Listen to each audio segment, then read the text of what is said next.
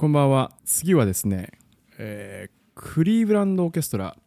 これ、クリーブランドってのは、オハイオ州にある、ニューヨークに近いところ。僕行ったことないですけどね、オハイオって。クリーブランドもちろん行ったことないし。でもこれは、こう、うん何？あの、ケントラ君もいつも言ってるように、こう、アメリカの三大オーケストラの一つに入るってことなんですか？三大って言ったらどうだろうね。三大って、よくの中で三大ってどれとどれとどれになる？やっぱりシカゴ、えーニューヨーク、うん。サンフランとかよロサンゼルスとかって思ったけども、クリーブランドっていうのがそこに入ってくるんだなと思っていやそこはよくわからないんですよ僕、ああ、なるほどね。なるほどね。うんうーん。やっぱりね、ディレクターなんだと思う。うんディレクターと、あとディレクターとの関係性なんだと思うよ。うんそのやっぱりディレクターが、今、ほぼアメリカのディレクターいないから、その、まあ、アメリカの、その、カーネギーホールに毎年来るようなオーケストラ。うん。考えてみればその通りだと思うんですけどなぜクリーブランドっていうところで、うん。うん。そういう、あのー強いディレクターを引っ張ってこれるのかってそれは歴史歴史的なものなのかね。昔からそういう。それはね、多分ね、ジョージ・セルっていう指揮者が46年から70年まで、もうぶっちぎってたあ。そうなの。そういう強い歴史があるわけだね。うん。クリーブランドが発足したのって1918年なんだけど、その後、まあ誰かがいろいろやった後に、このジョージ・セルって見てみ、ストラビンスキーみたいなおっさんなんだけど、顔似てんだけど、ジョージ・セル？うん、ジョージ・セルっておっさんがね、めっちゃ強力なのよ。あの、レコーディング聞いてみ、ジョージ・セルの。うん。すごいから。メモります今め、めっちゃぶっ飛ばしちゃうから。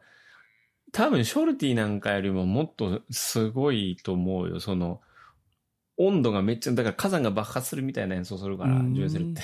え何年ぐらいにやってたんですか？れで、46年から70年だって、俺も全然ゆかりがないからさ、ライブで聞いた経験ももちろんないし、で、この人70年に死ぬんだよね。うんで、多分、次の、あの、ディレクターにバトンを渡したんだと思うんだけど、俺が知ってんのはね、クリストフ・フォン・ドホナーニって、この人もあの、エルンスト・フォン・ドホナーニっていう、あの、音楽家の、あの、子供なんだけど、この人もやっぱり、あの、ハンガリーとか、その辺だよね。だからみんな繋がってんだと思うよ。うんあの、うんうん。で、その人から、ドーナーには今でも、すごい高齢だけど、現役でやってると思うし、何回か聞いたけど、やっぱすごかったね。へ面白かった。で、それでバトンを渡したのが、フランツ・ウェルザー・メストですよ。だから今、フランツ・ウェルザー・メストがやってーうんる。この人2002年からやってて、俺2002年から毎年聞きに行ってるうもん。んあの、ニューヨークに来るから。逆に言ったらさ、うんうんあのアメリカで今アメリカに現在、えっと、所属している、えっと、トップのあの指揮者でで上げてった方がいいわけだねきっとねまあその両方ともあるんだろうけど、えっと、指揮者とオケがもちろんあるわけだけどさあのやっぱり、このオ、ケだからやりたいっていうのが多分あるんだと思うよ。それで、オ、ケもオッケーだからやるんだと思うよ。でもそのじゃあ、うその良い人材をそのオーケストラが引っ張ってこれるのは、そのジョージ・セルのジョージ・セルが培ったそういうオーケストラをまあそのあのある時点で作っあのそういうレベルのオーケストラをこう養ったというか作り上げて、うんでその後のこれが脈々とこれは続いてるわけだね。続いてんだと思うよ。でもまあ、見るとね、やっぱり、えー、と18年、コビット前19年か、19年の秋に見に行ったけど来たんで、クリあのクリームランドがね、うんコビット前にね。うんやっぱりあの人が入れ替わるから、ニューヨークにね。まあ、うんニューヨークに来たから見に行ったんだけど、やっぱりクリーブランドの、その、オケのメンツが変わるから、うん世代が変わっていくわけよね。うんだから、メストも結構苦労してるなと思ったけどね。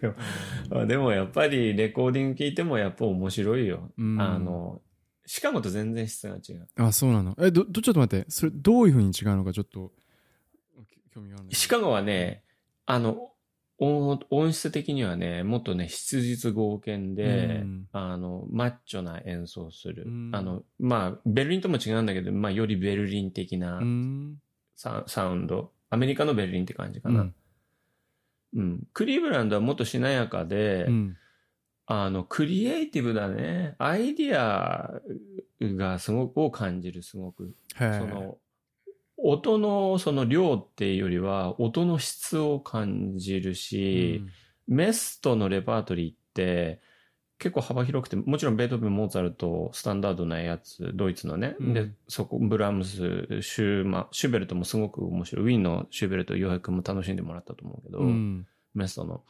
マーラ・ブルックナーもやるし、プロコフィエフ、ショスタコービッチもやる。うんだからこの人はブルあの、ベートーベンとプロコフィエフのプログラムも組むし、えーベートーベンとショスタコービッチのプログラムも組むし、あの、ブルクナーもやるし、当然ドイツ、オーストリアの現代曲の主要なレパートリーもやる。うんうん。だメメストはやっぱりクリーブランドにとって今欠かせないと思うし、うん契約も延長されたうし、んでもね、やっぱり2002年からやっぱり10年ぐらいまでは結構、そう、か、結構苦労してたのが見えた。その、お互い理解し合うまで。うんやっぱり。オーケストラと指揮者の関係で10年ぐらいかかるって言われてるからね。あそうだからまあ、うん、今日、今日ではないと思うんだけど、あの、次回とかボストンとかね、やってもやっぱりボストンとネルソンスの関係とかもそうだったし、うん。でも今は本当に、まあ、メンバーも入れ替わりつつ、あの、まあ、コンサートマスターが辞めたんだけど、うん。新しい、若いコンサート、というか、まあ、それまでこん、あの、2番手か3番手でやってたコンサートマスターの方がコンサートマスターになったんだけど、うんあの、うん。で、あとやっぱり社会との結びつきっていうのもすごく、クリーブランドの街との結びつきっていうのもすそごく。でもこがね俺すごく興味深いのはさあの、うんクリーブランドって街はさ普通の一般のクラッシュとか関係なくてねあの一般に全般的に考えて、クリーブランドっていう都市が全米の中でじゃあ興味ある都市都市として挙げられますかって聞かれた時にさ多分うん10番目ぐらいにしか上がってこない。10番目にも上がってくるかなっていうか誰もクリーブランドなんて知らないと思うんだよねはっきり言って。あのあ、そう。日本人の人にクリーブランドってどこって聞かれたらさえクリーブランドって何、って感じだと思うんだよね。僕もそうだから。ね。そう。だって、さ普通考えたらさまずニューヨークでしょ？うん。サンフランシスコロサンゼルス、シカゴとか入っうん。当然入ってくるよね、うん。だから分かるわけよ、うんうんうん。シカゴサンフラン、ロ LA ねニューヨークえっとでボストンねボストンとかだってねみんなハーバード、MIT とか知ってるわけだからさ出てくるのは分かるんですよね、でその後、うんうん。じゃあテキサスのどっかヒューストンとかねあのダラスとか、あのーうんうんそういうオースティンとかね。オースティンとか そう。あとはシアトルとかポートランドとかさそういう名前出てくるけど、うんもうすでに 10, 10いってるからきっと。クリーブランド、うん。20人も入んねんじゃないかなっていう。そういう、うん。だってその後だってあのコロラドのアスあコロラドのどっかとかさあのそういう風になってきちゃうような、だけどだからそこで僕興味あるのは、ほらケンタロウ君いつも言ってるように、オケと、うん。あの指揮者とうん。ね？うん。オーディエンスねオーディエンス。うん。3つがあってこう3つがこう作り上げる世界っていうわけじゃない、そうだね。でその時に僕そのクリーブランドってにここにここに聞きに来る人っていうのがあのうん。力強くそのクリーブランドオーケストラをこうサポートしてる密かにうん。あのそういうこううん環境が僕は全く知らないんだけどあるあるはあるんだろうねっていう僕の今アサンプションなんだけど、行ってみようか、じゃあ。ね、言ってみたらいいかもね そう実は実一番謎のあれかもしれないあのオーケストラかもしれないなあーあー。一応位置的にはニューヨークとシカゴの間なんだよね。中ちょうど中間ぐらいなんだよね、うんクリーブランドってね。うん。あの、ちょっとじゃあスケジュールをオーバービューしてみたら、ねもしかしたらわかるかもしれない。そうだね、うん、そこにまたすごく充実してるから、あの、まず10月の14日から始まるんだけど、はいあの、ソリストのね、これチェロのソリストの方ね、うん。ウェザースタインさんって女性のちょすごく上手な方、うん。で、プロコフィエフの5番からね、うん。メスがやるんだけど、うん。始まって、で、コルンゴルト、これはあの、映画音楽もたくさん書いた、あの、アカデミー賞を受賞したうん。作曲家で、うん。あの、まあ、ヨーロッパの方だけど、あの、アメリカで活躍した方。で、シュトラウスのヘルデン、えこれなんだ？ヘルデン、なんだ俺は、なんて読むんだろうヘルデンリーベンかと思ったけど違うね。うんまあ、とにかくヨーロッパと、その、ヨーロッパ、アメリカのプログラム、うんもちろん、あの、メストをずっとこれやりますね。うんんで、まあ、これブラームスのさ、10月28日、これ German Requiem、これあの、指揮者の方は、 choir master なのね。あの、合唱の監督をやってる方うん。が指揮を、ブラームスをやるわけよ。うん。あの、とかね、要は、その周りのスタッフも活躍できるようなプログラムを用意されてるっていうのが、すごいやっぱりその、カンパニーと社会の結びつきでもすんごい感じるんだけど、うんで、11月に入ると、フルシャ来るでしょ？さっきシカゴに行ってた。しかも、これ、あ、これはやんないな。あの、ボストンで合唱の曲やんだけど、うんまあ、ドボルジャックやる。まあ、か彼、あの、チェコ、チェコ、チェコ、ハンガリー、どっちだっけな。まあ、そ、そっち系の人だから、フルは。で、やって、で、またもう一回ドボルジャークやるのよ。あーうん、ドボルジャックねやる。いや、今思ったのはさ、ほら、僕らもさ、一緒に行ったじゃないですか、去年。LA でドボルジャーク行きましたよね。いやドドボルジャーク、そう、確かあハンガリーだかどっかの人だけど、んあの、僕のイメージ、そのし、その時知って知ったのまさにそういう中西部みたいなところにさ、ドボルジャークは最初に、行ったんだよね。はいはいはいそこで新世界を変えたわけでしょ？そうそうそうそう。だからさ、まあ、まさにうもうふさわしいんだよね、きっとね。このククリーブランドみたいな場所でやるやるのが、あの、ふさわしいのかなって、もうピッときたんだけど、なるほど。面白いね。ううんん。そ、その後、ビシュコフ、チャイコフスキーやるでしょ。うんで、年明けて、ほあの、レビット来るでしょ。はいこれでメスメソとレビット。これ、あの、ライブツィヒで同じことやるんだけど、うん。うん。うん。で、またメストが、もうメスト祭りなんだよね、今年ねで、メストってヨーロッパでやるときってアメリカとの曲のカップリングとかやらないじゃん。でもアメリカだとやっぱやるわけよ。だからそれも面白いなと思う。で、この真ん中の11月13日からのプログラムのドイツェ、ドイツェって書いてあるから、これやっぱりドイツ、オーストリー系のレパートリー、なんうんかがっつり、モーツァルトのシンフォニーから始まって、これも面白そうだし、うんで、その後、まあ、チャイコフスキー、めまたメッセやでしょ？モーツァルト、チェスコ、もうお、なんか名曲アルバムみたいな感じでやってくるわけよ、うんずーっと。う。うんん。で、またメストやるでしょ？もうメスト、メスト、メスト、もうずーっとメスト1月。うんね。で、かと思えば、2月の235って、ジョン・アダムス来んのよ。で、これ全部アメリカのレパートリー。これ全部、ライヒ、グラス、サイモン、アダムス、スミス全部アメリカ。面白そうだな。で、デンク、うんデンクもアメリカ人で、あの、アメリカのレパートリーすごい得意なピアニストで、その後、かと思えば、ブロムシュテットも来るわけよ。ね、あの、ニールセンとベートーベン5番。これ、あの、ロあの、ロスかサンフランと同じプログラムね。ねやるでしょ？うん。で、あの、要はあの、世界を回ってる演奏家もたくさん来るし、メストもアメリカとそのヨーロッパのこの、なんつうの、あの、インテグレートしたプログラムもやるし、うんだってメストブルックナ9番やんだよ、だって。うん。ね。で、自分はほら、メストはあんまりフランスのレパートリーやんないけど、この、うんあの、スステファン・デ・デヌーブっていう人はこれフランス、いカナディアンだったかな？で、うん。あの、まあ、ラベルやるけどね。で、まあ、マーラの一番やるんだけど、うん、そういう人も来るし、フランス系の人も来るし、あの、3月、ツェンブリンスキーでしょ？この前、あの、シェンブリックの先生だったって言った人。うん。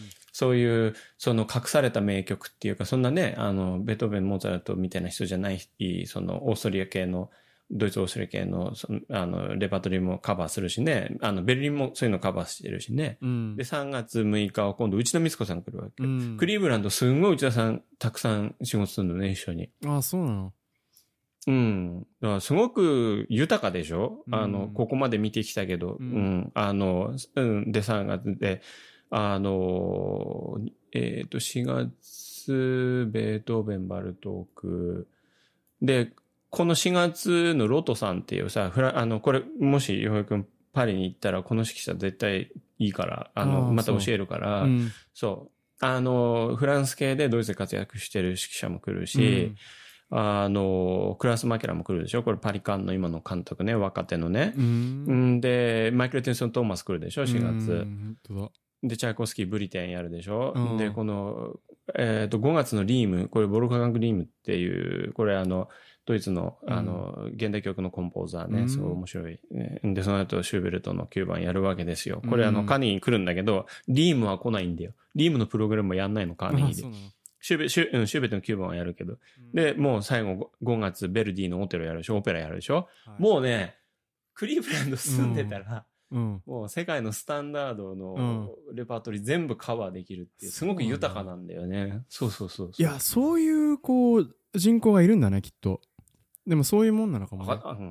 アカデミックなんだよな、すごく。でかうんかうんで、文化に対してものすごいやっぱり前向きっていうか、そういうイメージするけどね。うんそうなんだね。昔からそういうすごくこう、あのよ初期のそのヨーロッパからの移民の人たちがいっぱいいるようなところなんだろうね、きっとね。あそういう、ねそういう深い、深いこう、うん、そうそうそう。なのかなと思った。いやもう本当に先祖代々こういうヨーロッパのレパートリーを求めてるっていうか。うん、かもね。もううんそうそうそう。うん LA とかよりもよっぽど、うんうんうん、そうなのかもしれない。やっぱクリーブランドっていう街は、やっぱりヨーロッパ色が強いって、うん予約に言われたらまあそんな気はするよね、やっぱり。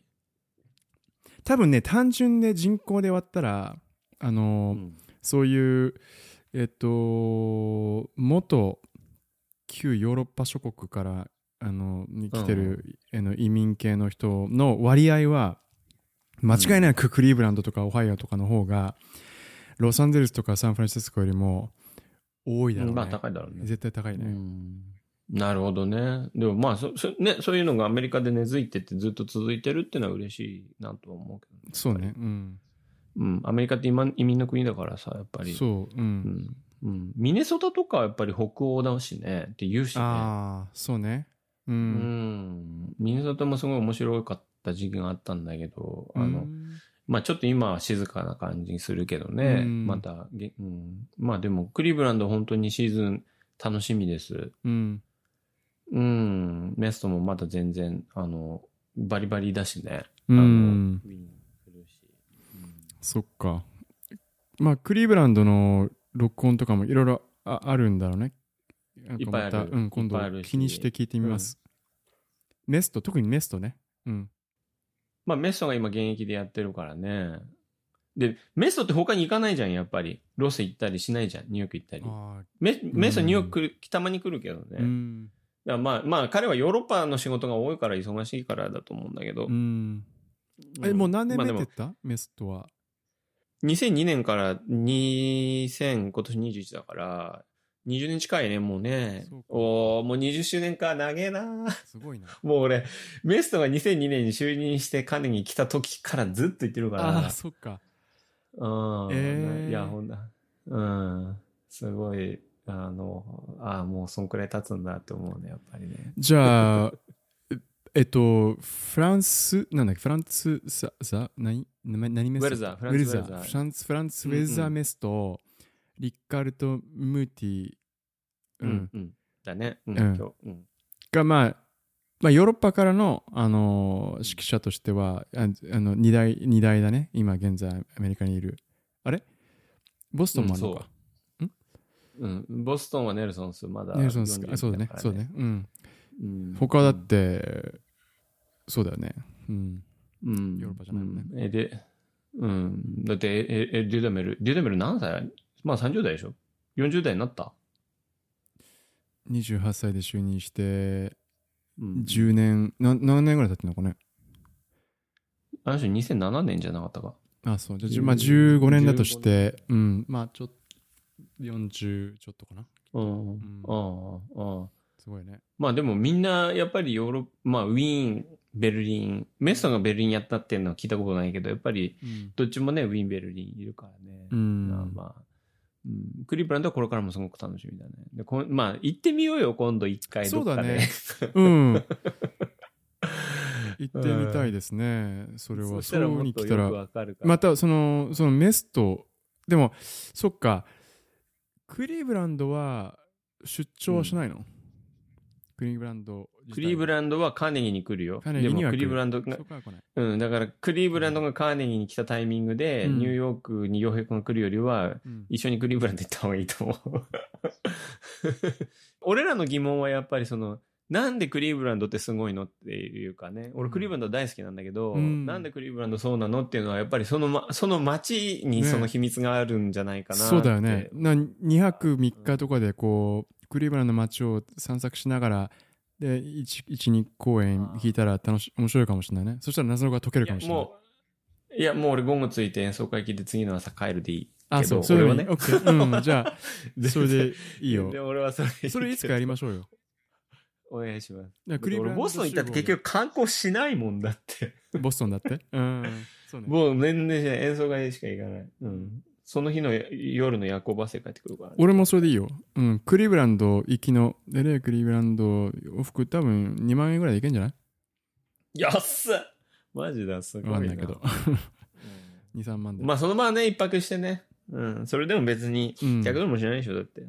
そうそうそう。うん。うん。じゃあぜひ、あの、いいですね計画してやりましょう、それは。楽しみです。